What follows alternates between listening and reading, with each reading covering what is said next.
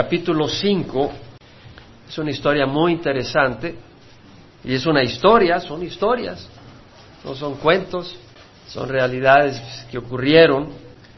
Este evento que vamos a leer ocurrió unos 850 años antes de Jesucristo, en el tiempo en que Joram era rey de Israel, hijo de Acab, en el norte, y en el sur, eh, Joram, hijo de Josafat, estaba reinando. Él reinó cinco años con Josafat, su padre, fueron correinando, correinaron juntos, y cuando murió Josafat, él siguió reinando ocho años más.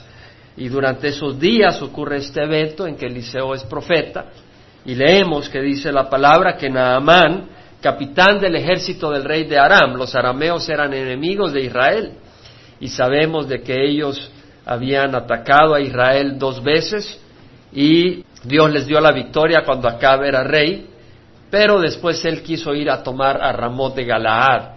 Y cuando quiso tomar a Ramot de Galaad sin el consejo del Señor, Ben Hadad, el segundo, terminó matando a Acab, o sea, el ejército.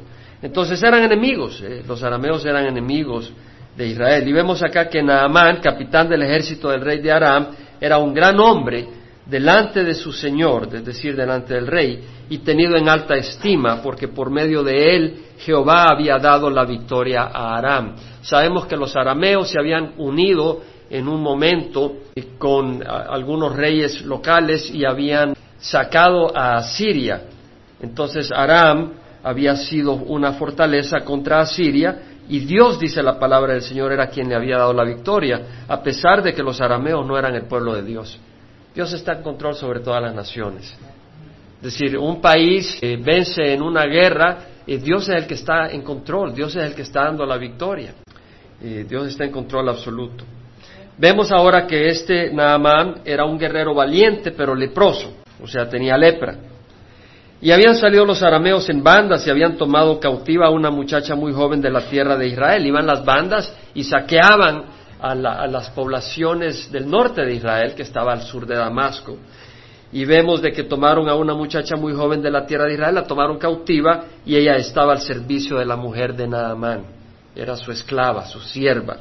Y ella le dijo a su señora, ah, si mi señor estuviera con el profeta que está en Samaria, él entonces lo curaría de su lepra. Vemos esta jovencita humilde, sencilla, sierva en la casa de Naamán, y testifica de que había un profeta en Israel que tenía poder de Dios para sanar. Y Naamán entró y habló a su señor diciendo, y esto ha dicho la muchacha que es de la tierra de Israel. Va donde el rey y le dice, mira, esto es lo que ha dicho. Y yo eh, quiero ser sano, pues quisiera ir a donde nuestro enemigo a buscar sanidad. Entonces el rey de Aram dijo, ve ahora y enviaré una carta al rey de Israel. Ahora entendamos de que, eh, ¿quién era el rey de, de Aram? Benhadad II. ¿Y a quién mató el ejército de Aram? A Acab, que era padre de Joram. O sea que vemos acá que el capitán de los arameos va a Israel, al rey, donde el, eh, el rey de los arameos había matado, pues, a pedir ayuda. Y eso es lo que va a pasar. Entonces el rey de Aram le dijo, ve ahora y enviaré una carta al rey de Israel. Y él fue, llevó consigo diez talentos de plata, el talento son 34 kilogramos, o sea que estos son 750 libras de plata. Y seis mil ciclos de oro, el ciclo es 11.4 gramos, o sea que son 150 libras de oro. Y diez mudas de ropa. O sea, ahí no, no ibas a, a Sears a comprar tu ropita, sino que eh, tomaba trabajo y era ropa fina y pues una mudada de ropa era muy caro. Entonces iba con estos tesoros, 750 libras de plata, 150 libras de oro y 10 mudadas de, ropa. Y también llevó al rey de Israel la carta que decía, y ahora cuando llegue a ti esta carta, y aquí verás que te he enviado a mi siervo Naamán para que lo cures de su lepra. O sea, la carta decía, el que lleva esta carta es mi siervo Naamán y lo he enviado para que lo cures. Entonces imagínate cuando lo lee el rey. Me pide el rey que yo cure al siervo y, vamos a ver la reacción. Sucedió que cuando el rey de Israel leyó la carta, rasgó sus vestidos en, un gesto de conmoción, en un gesto de desesperación, de preocupación, de angustia. Y dijo, ¿acaso soy yo Dios para dar muerte y para dar vida, para que éste me mande a decir que cure a un hombre de su lepra? Es decir, este es el capitán del ejército que mató a mi padre y me lo manda a mí y ahora me pide que yo cure a este hombre. Que yo cure, ¿quién soy yo para curar? Yo no soy Dios. Este es lo que está buscando, buscar pleito y armar otra guerra y venir y atacarnos, es lo que pensó eh, Joram, el rey de Israel. Considerad ahora y ved cómo busca pleito conmigo. Sin embargo, esto llegó a oídos de Eliseo el profeta, y al oír Eliseo, el hombre de Dios, vemos cómo Eliseo ha mencionado varias veces el hombre de Dios. El domingo pasado lo vimos y decía el hombre santo de Dios, ¿verdad? Eh, somos hombres de Dios, mujeres de Dios, pero queremos ser santos en nuestro caminar, en nuestra manera de vivir y de comunicarnos unos con otros y de interactuar. Eliseo oyó y dice que el rey de Israel había rasgado sus vestidos y él oye, esto, entonces envió aviso al rey diciendo, ¿por qué has rasgado tus vestidos? Que venga él a mí ahora y sabrá que hay profeta en Israel. No te angusties, mándamelo. Va, se va a dar cuenta que hay un profeta en Israel, que hay Dios. Vino pues Naamán con sus caballos y con su carro y se paró a la entrada de la casa de Eliseo. Y Eliseo le envió un mensajero diciendo, ve y lávate en el Jordán siete veces. Bueno, de, Damasco a Samaria, que era la capital del territorio norte de Israel, eran como 115 millas.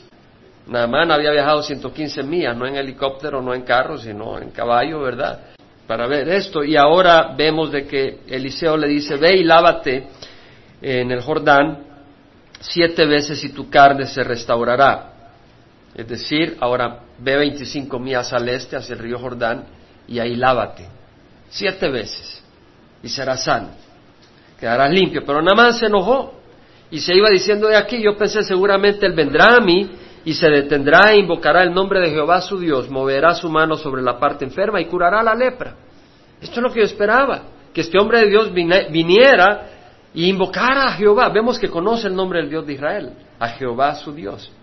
Yo esperaba que este hombre viniera e invocara a Jehová Dios y pusiera su mano sobre mi parte enferma hiciera su ritual.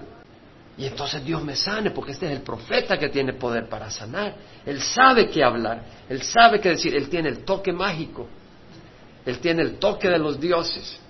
Y, no me hace eso, sino que me manda a mojarme en el Jordán.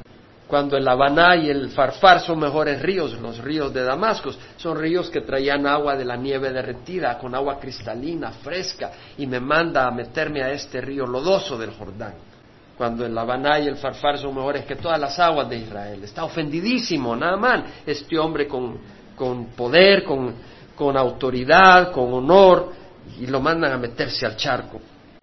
Y tal como dice el versículo 12, no son el, Habaná y el Farfar ríos de Damasco mejor que todas las aguas de Israel, no podía yo lavarme en ellos y ser limpio, y dio la vuelta y se fue enfurecido. Pero sus siervos se le acercaron y le hablaron diciendo, Padre mío, no es que fuera padre, sino que le hablan con mucho respeto y ternura. Si el profeta le hubiera dicho que hicieras alguna gran cosa, no la hubieras hecho, cuanto más cuando te dice lávate y quedarás limpio. Hey, si te hubiera dicho que te subieras al monte Everest, te hubieras subido para ser sano de la lepra. Si te hubiera dicho que conquistaras una ciudad, la hubieras conquistado. Y si te dicen, métete en el agua, porque no lo haces, pues. Más fácil. Entonces él bajó y se sumergió siete veces en el Jordán, conforme a la palabra del hombre de Dios, y su carne se volvió como la carne de un niño pequeño y quedó limpio. Regresó al hombre de Dios con toda su compañía. Vemos una vez más Eliseo mencionado como el hombre de Dios. Y fue y se puso delante de él y dijo, he aquí, ahora conozco que no hay Dios en toda la tierra sino en Israel. Vemos este hombre es convertido, este enemigo, idólatra, duros que eran los arameos, y vemos que acá se convierte este hombre. Dice, no hay Dios en toda la tierra. No dice, veo que tu Dios es poderoso para sanar. No dice eso. Dice, no hay Dios en toda la tierra, excepto el Dios de Israel. Solo hay un Dios. Reconoció que solo hay un Dios vivo y que era el Dios de Israel. Vemos. Te ruego pues que recibas ahora un presente de tu siervo. Pero él respondió, vive Jehová. Es decir, de veras que Jehová vive. vive Jehová delante de quien estoy. Y como siervos de Dios queremos estar siempre en la presencia de Dios. Aunque vayamos a poner talsa Riverside, pero estamos en la presencia de Dios. Aunque estemos lavando eh, ropa en nuestras casas o en eh, la lavandería, pero estar en la presencia de Dios. Estar en la presencia de Dios todo el tiempo. No es lo que hacemos, sino en dónde estamos. Tú puedes hacer muchas cosas para Dios por no estar en su presencia. Queremos estar en la presencia de Dios. Queremos que nuestra vida sea un aroma agradable al Señor, porque estamos en la presencia de Dios, no para impresionar a Dios, sino para adorarle, para conocerle. Y queremos que nuestra vida sea agradable a Él, porque estamos en Él, en su presencia. Vive el Señor delante de quien estoy, que no aceptaré nada. Y Naamán le insistió para que lo recibiera, pero él rehusó. Y Naamán dijo, pues si no, te ruego que de esta tierra se le dé a tu siervo la carga de un par de mulos, para que tu siervo ya no, porque tu siervo ya no ofrecerá holocausto ni sacrificará a otros dioses sino a Jehová. Vemos una conversión sincera. Él dice, no solo reconozco de que no hay Dios en toda la tierra, sino solo en Israel, Jehová, sino que yo quiero adorar y sacrificar únicamente a Jehová. Y como estoy en Siria, en Damasco, eh, no puedo estar viniendo a traer sacrificios a Jerusalén o a Israel, al territorio norte, déjame llevar tierra de Israel y hacer un, un altar ahí, en Damasco, donde yo pueda adorar al Dios viviente. Una conversión. Que el Señor perdone a tu siervo en esto. Cuando mi Señor entre en el templo de Rimón para adorar ahí, Rimón o eh, Ben Rimón, eh, que quiere decir eh, hijo, es un dios del trueno y los dioses en los arameos empezaban con Ben Rimón. En este caso es el dios del trueno, el hijo de, de Rimón. Pero la palabra en el arameo está distorsionada acá, significando granadía. O sea que eh, es una, como que dice, se cree que es una burla del nombre original que quería decir el dios Rimón al Dios granadía, los israelitas burlándose un poco, ¿verdad? Vemos entonces de que él quiere, él, viene y le dice, mira, cuando mi Señor entre en el templo de Rimón para adorar ahí, se apoye en mi mano y yo me incline en el templo de Rimón cuando tenga que adorar ahí, que Jehová perdone a tu siervo por esto. Es decir, cuando el rey tenga que ir a adorar, porque él adora a, Rimón, eh, yo tengo que acompañarlo porque soy el capitán del ejército. Y cuando él se arrodille, pues yo me tengo que arrodillar, no, no me queda de otras. Entonces le dice, que Dios me perdone porque yo no estoy adorando a ese ídolo, yo en mi corazón voy a adorar a Jehová. Entonces vemos de que eh, Eliseo le da paz y le dice, vete en paz. Es decir, no te angusties. Y se alejó de él a cierta distancia. Sí, vaya para casa. Pero Giesi, el criado de Eliseo, el hombre de Dios, dijo para sí, aquí mi Señor ha dispensado a este Naamán arameo al no recibir de sus manos lo que él trajo. Vive Jehová que correré tras él y tomaré algo de él. Usa el nombre de Dios en vano, ¿verdad? Porque va tras riquezas que no le corresponden. Pero, Dios mío, ayúdame a, a robar el banco, que no me agarre la policía.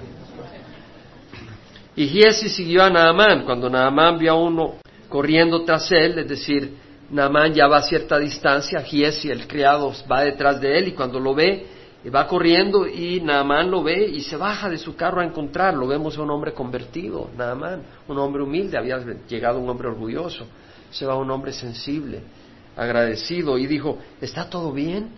Y él le dijo, todo está bien. Mi Señor me ha enviado diciendo, se está refiriendo a Eliseo, he aquí en este momento dos jóvenes de los hijos de los profetas han venido a mí de la región montañosa de Efraín te ruego que les des un talento de plata y dos mudas de ropa. Sabemos que mentira. Él quería llevarse 34 kilos de plata y dos mudas de ropa para sí, tenía codicia. Y Namán dijo, dígnate aceptar dos talentos. O sea, él generoso, no, no te lleves un talento, llévate dos. Y le insistió y ató dos talentos de plata en dos bolsas con dos mudas de ropa y lo entregó a dos de sus criados y estos lo llevaron delante de él. Es decir, no solo le dio la plata y la, la ropa, sino que dijo, bueno, dos talentos son que 68 kilos. O sea, es mucho para que el pobre hombre ande cargando. Le dice, no, yo te los envío con, con mis siervos. Y llevó los siervos, llevaron sus criados de Naamán, llevaron la plata, se la llevaron a la casa. Cuando llegó al monte los tomó de sus manos, pues no quería que Eliseo lo viera con los criados. Eh, los tomó de su mano y lo guardó en la casa. Luego despidió a los hombres y ellos se fueron. Entonces él entró y se puso delante de su señor, de Eliseo. Y Eliseo le dijo, ¿dónde estás? ¿Dónde has estado, Giese? respondió, tu siervo no ha ido a ninguna parte. Pues no le iba a decir, estuve pidiendo plata.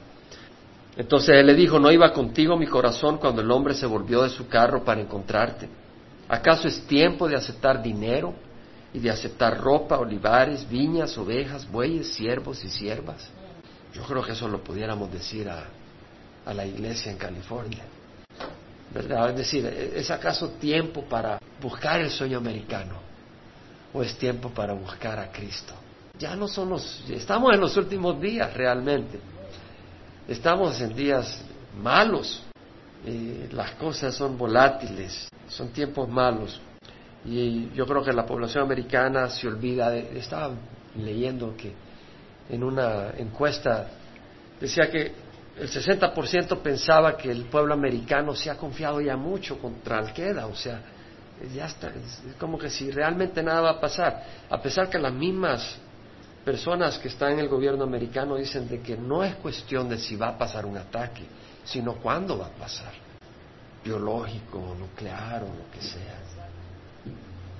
Es decir, tenemos que vivir entendiendo que son días difíciles.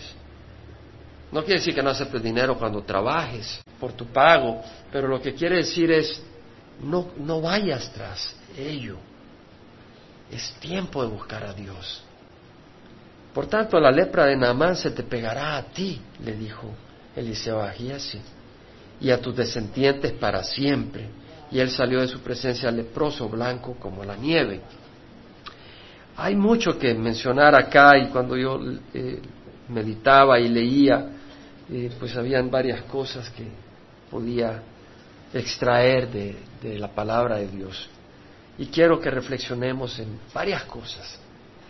Una, Naamán era un hombre poderoso, un hombre de prestigio, un hombre de estrategia, un estratega militar, un hombre exitoso, un hombre de honra, de poder, pero necesitaba el toque de Dios, necesitaba sanidad.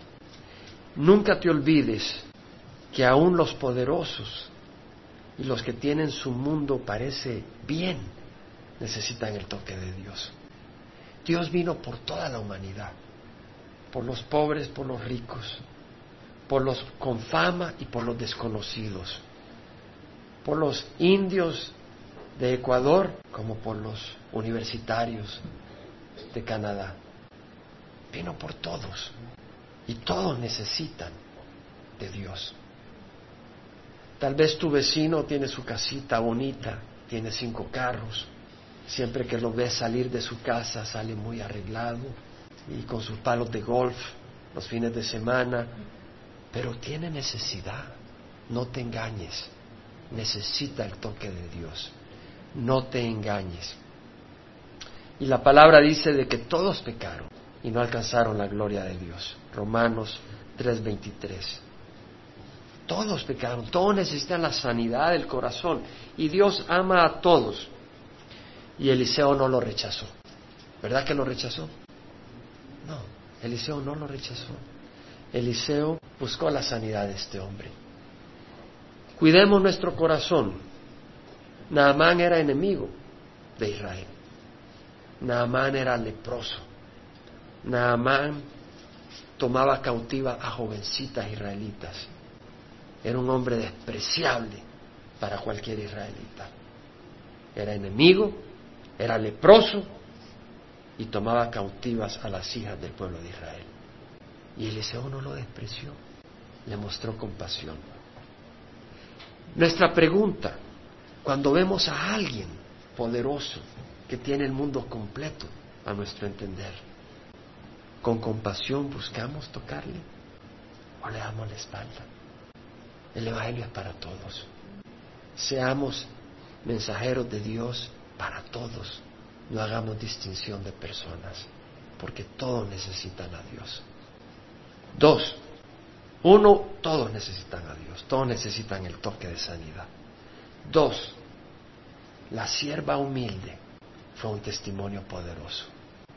Ella no guardó resentimiento a sus captores. Le dijo, si mi Señor estuviera a la par del profeta que hay en Israel, entonces él le hubiera sanado de la lepra. tuvo buenos deseos para sus captores. No que era tonta, pero una sierva humilde, sin resentimiento, sin amargura, que podía confiar en Dios. Y sabía que ella estaba en las manos de Dios. Y que aunque había sido tomada cautiva, nadie podía impedir los planes de Dios para su vida. Y ella tenía paz en su corazón. Y era una gran joven, porque Israel estaba hundida en idolatría, sin embargo ella da testimonio del profeta de Dios, no, del profeta, no de los profetas a Baal, que abundaban en Israel. Entonces vemos que era una joven fiel a Dios, que tenía su esperanza en Dios y que no guarda resentimiento. Y su ama creyó, su patrona le creyó cuando le dijo, hay un profeta en Israel y que si mi Señor estuviera ahí, Él lo sanaría. Pudo creer el testimonio, no tuvo que ir al seminario para testificar. Algo muy importante, no importa cuánto tiempo de conocer al Señor tienes, si lo conociste hoy, hoy puedes ser testiga de Dios. No necesitas una preparación. Habla lo que Dios ha hecho en tu corazón. Habla de la paz que Dios te da. Habla de la esperanza. No tienes que dar un tratado teológico. Comparte lo que hizo en tu vida. Esta jovencita fue un testimonio poderoso, tan poderoso que el capitán del ejército, cuando oye de su esposa, que esta sierva israelita conocía a un profeta, este capitán cree lo suficiente como para ir al rey de Aram, a Ben-Hadad, y a decirle, yo quiero ir allá. Imagínate para ir al rey de, Aram y decirle, quiero ir donde este profeta, no iba a quedar en ridículo, tenía que realmente poner mucha fe en lo que había dicho esta jovencita para no quedar en ridículo.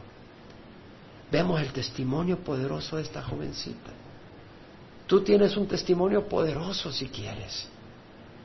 1 Timoteo 4:12.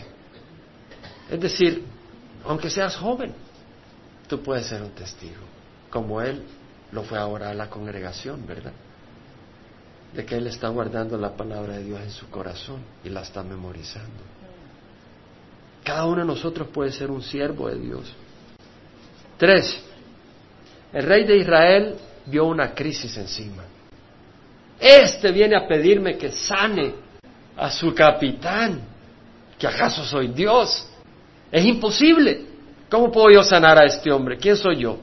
Yo no soy Dios se le había olvidado toda la herencia espiritual que tenía Israel y el poder de Dios, del Dios de Israel. Pero Eliseo no. Eliseo confiaba en Dios. Y Eliseo en vez de ponerse afligido, ve una oportunidad en la crisis. Entonces, hermanos, yo creo que en tu vida has pasado por situaciones, si estás con el oído espiritual abierto, has pasado por situaciones donde te has comportado como Joram. ¿Que acaso soy Dios para salir de este relajo? Y ves una crisis, y yo muchas veces he visto la crisis y me desespero, cuando deberíamos de verla con los ojos de Eliseo y ver una gran oportunidad para que Dios sea glorificado. Dice la palabra del Señor en Jeremías 32, 17, Ah Señor Jehová, He aquí tú hiciste los cielos y la tierra, y con tu gran poder y con tu brazo extendido, nada es imposible para ti. Nada. Lucas 1, 36, 37, cuando el ángel le avisa a María que el Mesías iba a nacer de ella, aquel que es el Hijo de Dios, porque el Espíritu Santo iba a venir sobre ella y la iba a cubrir, el poder de Dios iba, y lo que iban a hacer sería santo, por eso se llamaría Hijo de Dios. Le dice el ángel, ninguna cosa será imposible para Dios. Entonces María dijo, he aquí la sierva del Señor, hágase conforme a tu palabra. Entonces Dios tiene hermosas promesas para el cristiano, amén. Dios tiene hermosas promesas para el cristiano. Y tú las sabes, pero cuando vienes a las crisis, te olvidas de las promesas. Cuando vienes a las crisis, no crees las promesas, porque mides la crisis, no el poder de Dios. Y tal vez son cosas del pasado. Tal vez has vivido en el pasado en alguna circunstancia que te tiene atrapado y no puedes salir. Para Dios no hay nada imposible. Tal vez hay crisis difíciles y no sabes y tú te puedes desesperar, pensar que Dios se ha olvidado de ti, que te acabaste. Pero Dios es poderoso y es una gran oportunidad para que Dios sea glorificado y el mundo vea lo que Dios puede hacer. Entonces en las crisis de la vida o podemos desesperarnos como Joram o podemos confiar como Eliseo. Confía en Jehová. Al de firme propósito guardarás en perfecta paz porque en ti confía, dijo Isaías. Confía en Jehová para siempre, porque en Jehová, Jehová tenemos una roca eterna. Confiemos en Dios. Cuarta observación. Naamán se irrita ante la solución de Eliseo. Eliseo le dice, vete al Jordán, métete en el agua siete veces y serás sano. Es lo que le dice Eliseo. Y él se irrita. No, yo pensaba que este hombre iba a invocar a su Dios a Jehová Dios de él. Iba a poner su mano sobre mi parte enferma. Iba a invocar a Dios y yo iba a ser sano. Pero yo sé por qué Dios envió a través de. Eliseo podía haber hecho eso. Los apóstoles hicieron eso. Tocaron, pusieron manos, sanaron. Pero en este caso, ¿por qué Dios mueve a Eliseo a no hacer nada de eso? ¿Sabes por qué? Porque ahora este hombre, al ir al río, el profeta no está ahí. Al ir al río, no es el profeta de Israel el que puede sanar, es el Dios de Israel el que me sanó. Él pudo decir, si lo hubiera sanado el profeta, él hubiera regresado a Siria diciendo, hay un gran profeta de Dios en Israel. Pero él no llegó con esa noticia. Él llegó diciendo, el Dios de Israel es el Dios viviente. No hay Dios en toda la tierra excepto el Dios de Israel. Eso fue el propósito. Ahora, Naamán esperaba que el profeta hiciera su liturgia. ¿Cierto? A veces tal vez tú esperas que para ser sano, si vienes a que los ancianos oren por ti, el pastor ore por ti, que se aviente una oración larga y que sude y que grite y que lo veas ahí espiritual. Pero no son los siervos de Dios, es Dios el que sana. Era lavarse, no era un esfuerzo que tenía que hacer, nada más. No era una penitencia para poder ser sano, no era un sacrificio, no tenía que sudar, no tenía que hacer algo difícil, no tenía que pagar, simplemente tenía que obedecer la palabra de fe. En ese caso, la palabra de fe para él era métete en el Jordán. Y no era el agua del Jordán la que sanaba, era la palabra de Dios cuando era obedecida. Él al obedecer la palabra de Dios fue sanado. Y la palabra de Dios era, lávate en el Jordán. Por supuesto de que la posición de Naamán era alta, era un hombre con prestigio, y le toca sumergirse siete veces en un río lodoso.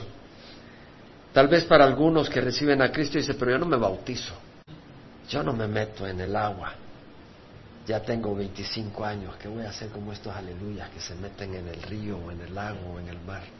A mí me da vergüenza, ¿verdad? Algunos no se hacen cristianos porque tienen vergüenza de bautizarse o porque tienen que diezmar, dicen. Diezmar, imagínate todo lo que tienen que dar. No, tienes que dar ni cinco, pero te tengo noticia, nada de lo que tienes es tuyo, le pertenece a Dios. Y no tientes a Dios porque te lo puede comprobar. Hay que humillarse. Y Naamán se humilló para ser sano. Obedeció. Se tuvo que humillar. Mateo dice, bienaventurados los humildes, porque ellos heredarán la tierra. En 1 Corintios 1, 22, 24 dice Pablo, en verdad los judíos piden señales y los griegos buscan sabiduría, pero nosotros predicamos a Cristo crucificado. Piedra de tropiezo para los judíos y necedad para los gentiles, pero para los llamados, tanto judíos como griegos, Cristo es el poder de Dios y la sabiduría de Dios. Nosotros predicamos a Cristo crucificado. Nunca elimines la cruz de tu enseñanza, de tu predicación. Una vez Billy Graham, después de haber predicado, sintió que le había faltado poder en la predicación. Y un siervo de Dios le dijo, Billy, tienes que predicar más de la cruz de Cristo.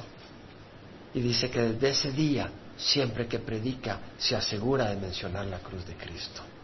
Porque el poder está en el sacrificio de Jesús.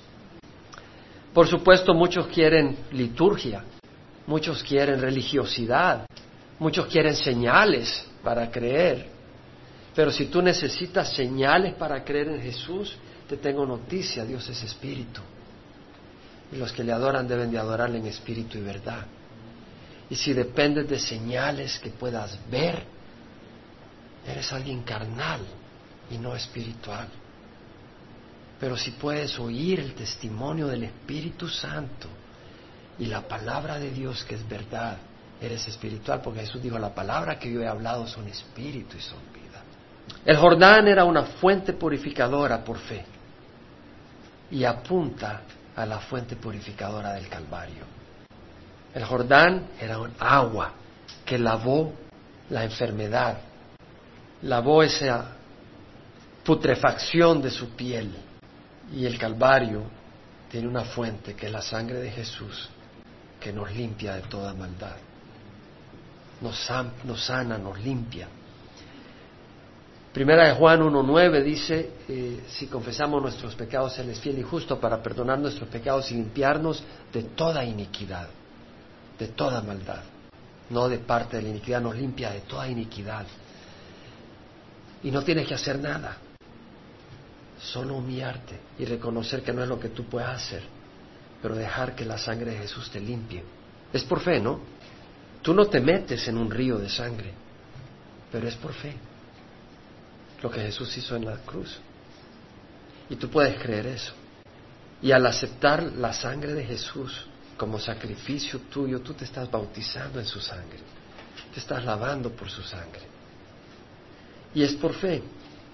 Hermanos, y yo le vuelvo a mencionar que Dios nos llama a vivir por fe. Y no es fácil a veces. No es fácil, es muy fácil vivir por fe cuando has tenido tal vez un trabajo por 10 años y eres la persona más apreciada en ese trabajo y cada mes te sale tu salario. Y tú sabes que el próximo mes va a salir tu salario. Muy fácil es hacer. Pero el Señor te llevará por situaciones que no conoces por circunstancias que nadie entiende, por retos que solo a ti te corresponden. Y vas a necesitar fe para caminar en ellos. No la fe de tu vecino, tú vas a necesitar fe para caminar en ellos. Y sin fe no puedes. El domingo pasado creo que compartí Santiago 1, 5 a 8. Si alguno se ve falto de sabiduría, que le pida a Dios, el cual da a todos abundantemente y sin reproche. No decir, no, tú, no eres perfecto. No, tú no fuiste a la iglesia. No, pide sabiduría, le da a todos abundantemente y sin reproche, pero que pida con fe, sin dudar. Dios te pide que no dudes de Él, porque el que duda es semejante a la ola del mar, impulsada por el viento y tirada de un lado al otro. No piense ese hombre que recibirá cosa alguna de Dios, siendo hombre de doble ánimo, inestable en todos sus caminos. Yo no sé si sabes lo que estoy diciendo. Yo sé lo que te estoy diciendo. Que cuando tú dudas en las crisis, en los retos al que Dios te llama, te vuelves inestable y de doble mente. Y no puedes complacer a Dios ni puedes cumplir la obra que Dios te llama a hacer en tu vida. Cree. Dios es fiel. Dios tiene un llamado. Yo se lo vuelvo a decir. Dios no los trajo aquí para seguir el sueño americano. Dios los trajo aquí para conocer a Cristo y que les sirvan en espíritu y verdad, con todo su corazón, a donde sea. Ya sea que de pasito Dios les dé una casa acá, gloria a Dios. Dios les dé carro acá, gloria a Dios pero esa que no sea la zanahoria tras la cual ustedes están corriendo como un conejo. Cinco, vemos que Naamán fue un hombre sanado, pero fue convertido. Y también vemos que fue agradecido, porque regresó donde Eliseo para darle gracias a Dios. Entonces hay que ser agradecidos. Primera Tesalonicenses 5:18 dice, las gracias en todo, porque esta es la voluntad de Dios para vosotros en Cristo Jesús. Es decir, considera las bendiciones que tienes. ¿Tienes a Cristo? ¿Hay vida eterna para ti? ¿Hay esperanza? ¿Hay tesoros eternos? ¿Puedes tener paz en tu corazón? Si hay una crisis, ¿estás abandonado? ¿Hay propósito para tu vida? Si necesitas algo, ¿hay alguien que pueda ayudarte, quiera ayudarte tiene el poder para hacerlo? Mucho para darle gracias a Dios. Las gracias en todo, porque se la... ¿Ha sido perdonado? Una necesidad muy grande que todos necesitamos. Las gracias en todo, porque esa es la voluntad de Dios para vosotros en Cristo Jesús. Vemos que Eliseo no aceptó nada. ¿Y sabes por qué no aceptó nada? Eliseo no aceptó nada de Naamán porque quería estar seguro que entendiera que el don de Dios es gratis. No era como Simón en el Nuevo Testamento, no está hablando de Pedro, sino del mago, que se le acerca a Pedro y le dice, dame ese regalo para que yo le ponga la mano a quien quiera y reciba el Espíritu Santo y te pagaré lo que quieras. Le dice, perece tú con tu dinero, que pensaste que el regalo de Dios se podía comprar con dinero. No podemos comprar las cosas de Dios con dinero. Es un regalo. Ha sido pagada nuestra salvación por la sangre de Jesucristo. En Romanos 12, del 17 al 21, dice el Señor, nunca paguéis a nadie mal por mal, respetad lo bueno delante de todos los hombres, si es posible en cuanto de vosotros dependa, estad en paz con todos los hombres, nunca paguéis a nadie mal por mal. Amados, nunca os venguéis vosotros mismos, sino dad lugar a la ira de Dios, porque escrito está, mí es la venganza, yo pagaré, dice el Señor. Si tu enemigo tiene hambre, dale de comer. Si tiene sed, dale de beber, porque haciendo esto, carbones encendidos amontonará sobre su cabeza. No seas vencido por el mal, sino con el bien vence el mal. Eso fue lo que hizo Eliseo. Naamán era un hombre idólatra, era enemigo del pueblo de Dios. Viene Naamán y Dios lo sana.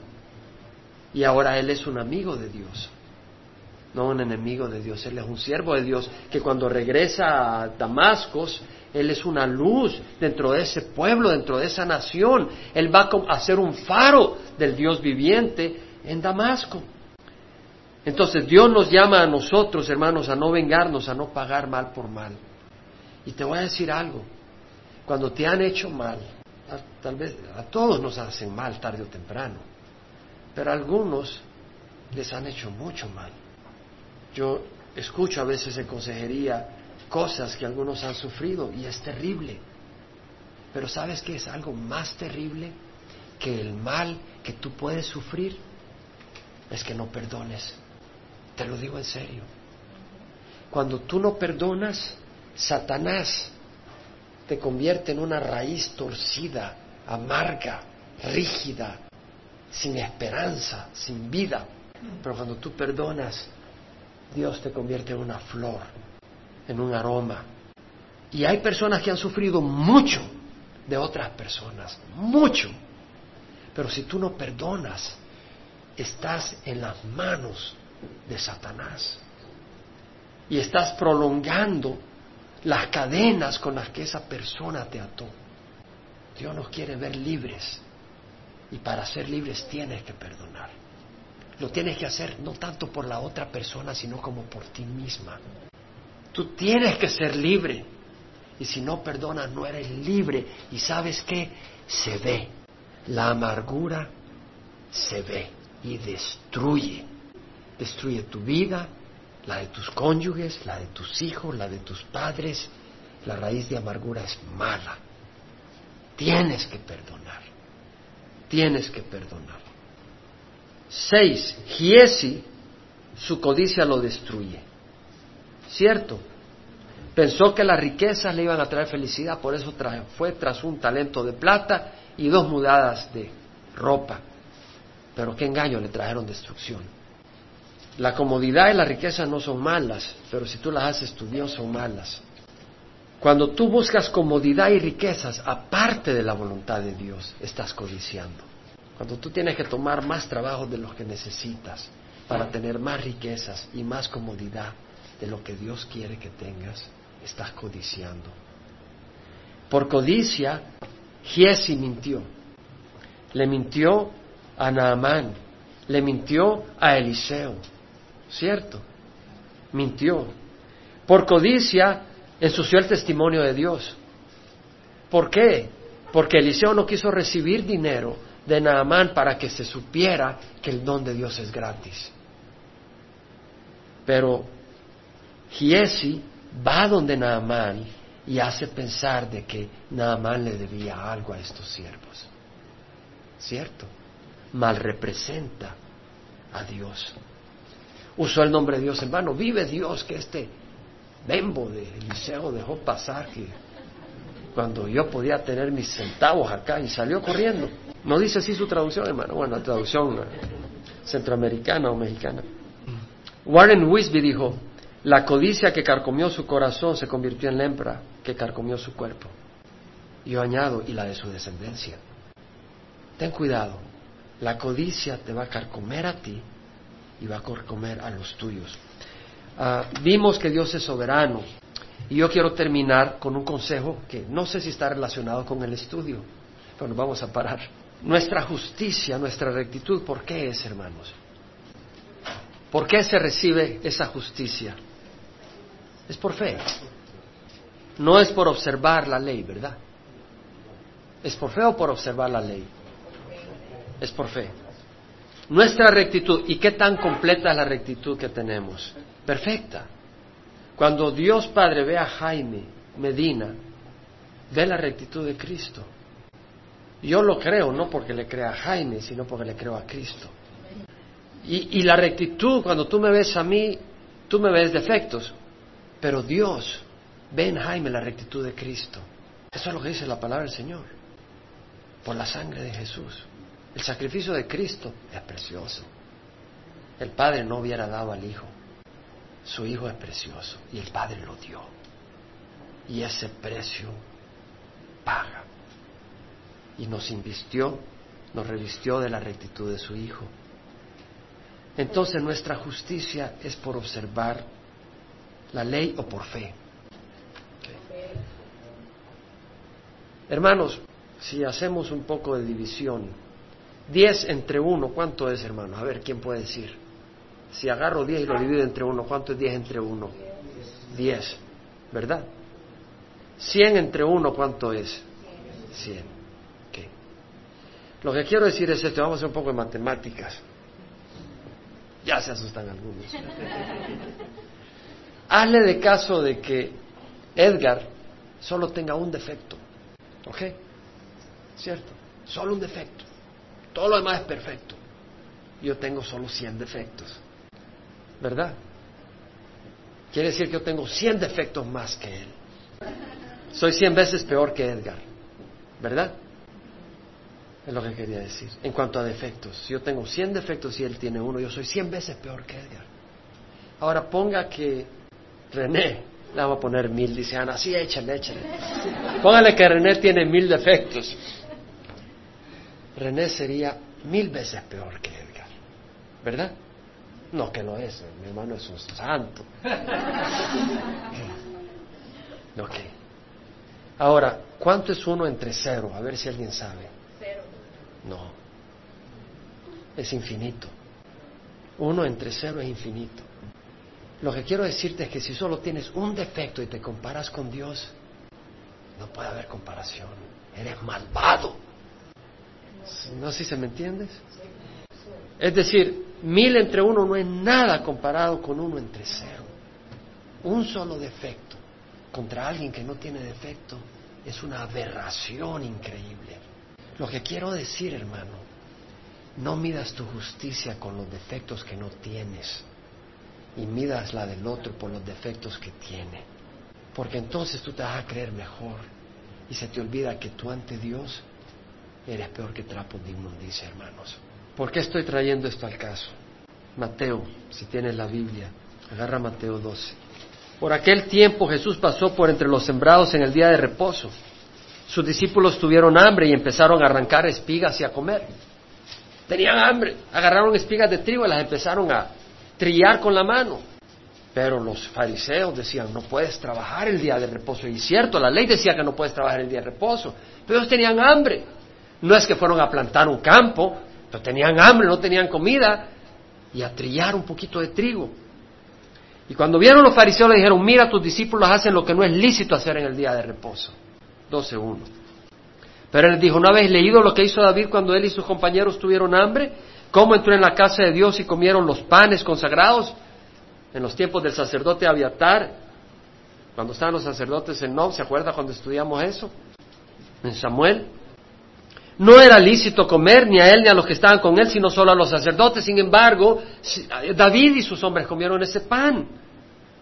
¿O no habéis leído en la ley que los días de reposo los sacerdotes en el templo profanan el día de reposo y están sin culpa?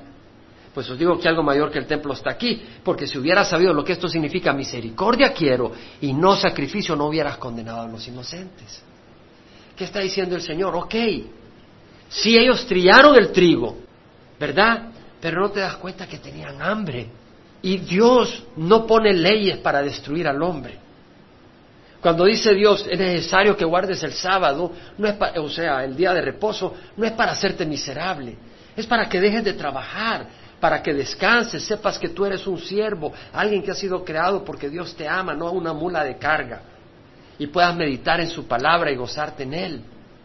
Y si tú entiendes el espíritu de la ley, no condenarías a alguien que tiene hambre y tría el trigo para comer. ¿Cierto? Pero si tú estás buscando los defectos en tu hermano, lo condenas porque está triando el trigo. ¿Entendemos? Entonces, por eso dice el Señor, si hubieras entendido lo que quiere decir misericordia, quiero y no sacrificio. ¿Qué quiere decir? Que Dios quiere que entre nosotros nos veamos con misericordia. Miqueas 6:8 dice, Él te ha mostrado, hombre, lo que es bueno y qué es lo que demanda Jehová de ti, sino practicar la justicia. Tú haz lo que es correcto, pero ama la misericordia. Si algo no está bien, no lo hagas pero ten misericordia de tu hermano. No estés juzgándolo, porque te voy a decir algo. Dice la palabra del Señor que de tal manera amó Dios al mundo que dio a su Hijo unigénito para que crea en Él, no se pierda, mas tenga vida eterna, porque Dios no envió a su Hijo al mundo para juzgar al mundo, sino para que el mundo sea salvo por medio de Él. Dios no envió a Jesucristo para juzgar, Él mismo dijo, yo no juzgo, no he venido a juzgar. Él vino a salvar. Hermanos, nosotros no vengamos a juzgar a nuestros hermanos vengamos a salvar a nuestros hermanos. No que nosotros podamos, pero a través de la gracia de Dios, el Evangelio, el amor. En primera de Pedro 4.8 dice Pedro, sobre todo, sobre todo sed fervientes en vuestro amor los unos por los otros, pues el amor cubre multitud de pecados. Y si vamos a Mateo 7, dice, no juzguéis para que no seáis juzgados, porque con el juicio con que juzgáis seréis juzgados, y con la medida con que midáis se os medirá. Acuérdate, nosotros como Naamán nos metimos en el Calvario y somos sanos por eso. Entonces cuidémonos de no convertirnos jueces de nuestros hermanos. ¿Por qué miras la mota que está en el ojo de tu hermano y no te das cuenta de la viga que está en tu propio ojo? ¿O cómo puedes decir a tu hermano, déjame sacar la mota del ojo cuando la viga está en tu ojo? Amén. Vamos a cerrar. Padre, te damos gracias que tú nos salvas por medio del sacrificio de Cristo en la cruz. Te damos gracias que has establecido en nuestras vidas una justicia perfecta como la de Jesús. Te damos gracias, Señor, que esa fuente del Calvario fluye hoy mismo y todo el tiempo podemos venir y pedirte perdón porque te hemos ofendido y saber que tú nos lavas te damos gracias que tú nos llamas a vivir por fe, Señor. Fue fe lo que requirió para que Naamán se tirara al Jordán siete veces. Y la fe no está basada en creer ciegamente, pero creer en ti, aunque no entendamos. Y hermanos, te voy a hacer una pregunta, ahí donde estás. Si tienes una hija de 13 años, ¿Se la prestarías a un joven de 20 años para que la lleve por el bosque en una travesía de cinco días? ¿A qué joven se la prestarías? ¿A aquel que entiendes todo lo que hace o a aquel en quien confías? ¿A quién se la prestarías? ¿Al que entiendes o al que confías? Contesta. Al que confías. Te hago una pregunta. ¿Le entregarías tu vida a alguien que entiendes y conoces todos sus pensamientos o a alguien en quien confías? Que confías. Y te voy a decir algo, a Dios no lo puedes entender, porque en el momento que lo entiendes, Él está a tu nivel mental. Dios es superior a nosotros. Y si tú para obedecer a Dios tienes que entenderlo, estás diciendo, Dios, arrodíate a mi intelecto o no te sigo. Y Dios no se va a rodear a tu intelecto. Dios es superior. Entonces yo te invito a seguir a Dios porque puedes confiar en Él, no porque lo puedes entender. Y por eso puedes decir como el salmista, confía en Jehová con todo tu corazón y no te apoyes en tu propio entendimiento. Entonces yo te invito hoy, en este momento, a confiar en Dios, ahí donde estás, independiente de la circunstancia, independiente de la condición. Hoy te invito a creer que en Calvario hay una fuente que te lava. Hoy te invito a ser lavado por esta fuente.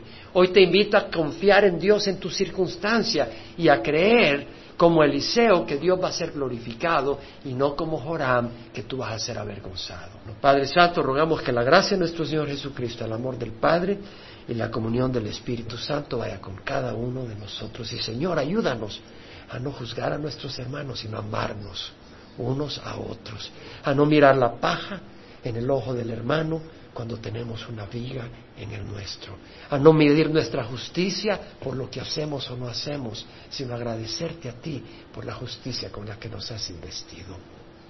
Y ayúdanos a caminar en santidad. En nombre de Jesús. Amén.